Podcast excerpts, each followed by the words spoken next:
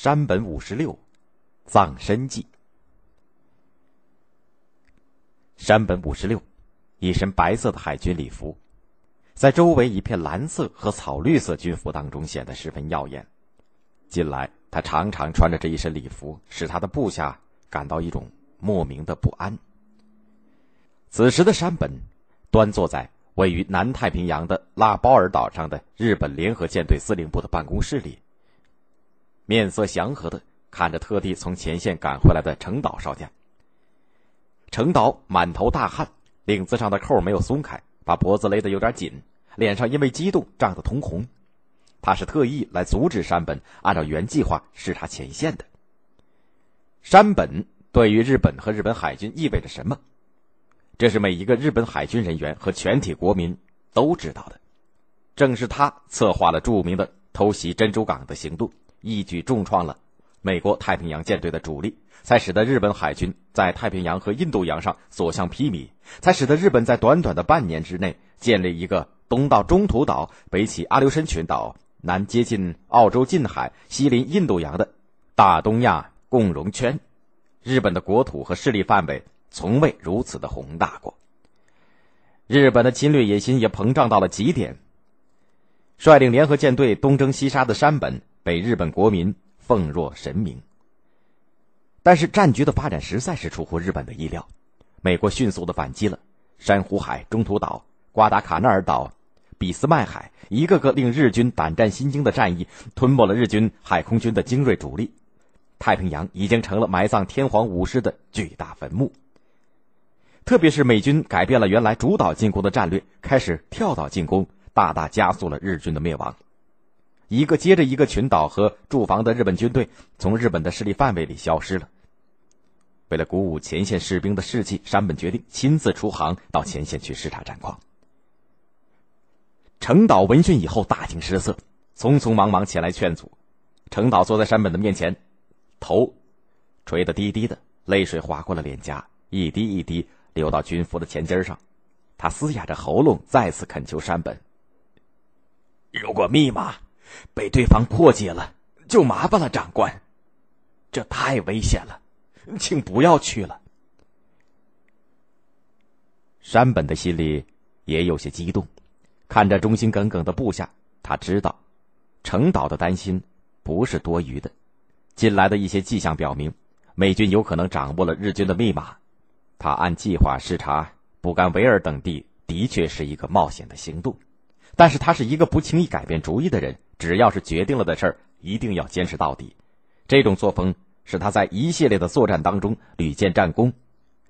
再说，前线的将士正在盼望着他的到来，因为怕死就不去了。日本武士的脸面又何在？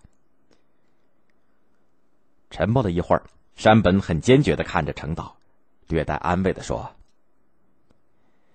不，已经通知各基地了，怎么能反悔呢？”请您等着吧，回来以后咱们一块吃晚饭。机群按时起飞了，时间是一九四三年的四月十八号清晨，星期天。山本从飞机的窗口向外望去，参谋长宇环和其他参谋人员乘坐的三菱重型轰炸机紧紧的跟在身后，六架零式战斗机在周围护航，战斗机的飞行员们都很年轻。山本起飞前接见了他们。在接受他们敬礼的时候，山本回想起偷袭珍珠港前几百名海军航空兵，那是多么优秀的飞行员呢！平均一千五百小时的飞行记录可谓是举世无双。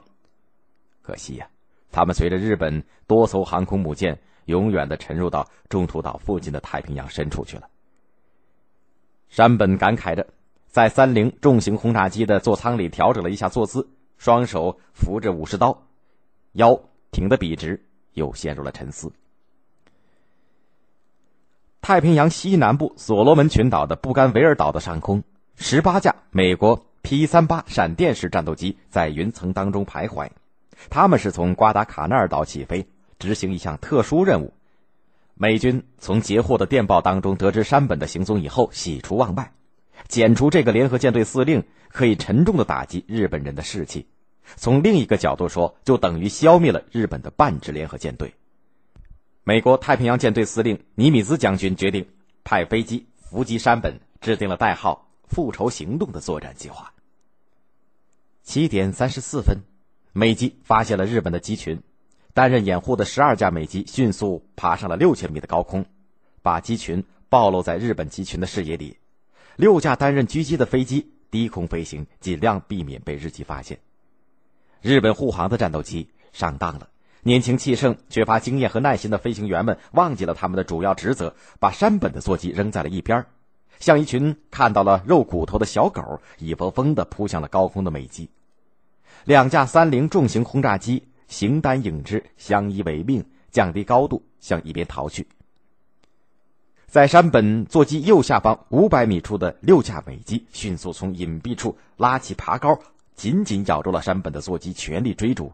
一连串的炮弹射向了山本的座机，山本的座机猛地一抖，机翼和座舱同时冒出黑烟，发出长长的怪笑声，向地面摔了下去。发现上了当的零式战斗机这个时候才赶了回来，但是已经于事无补了。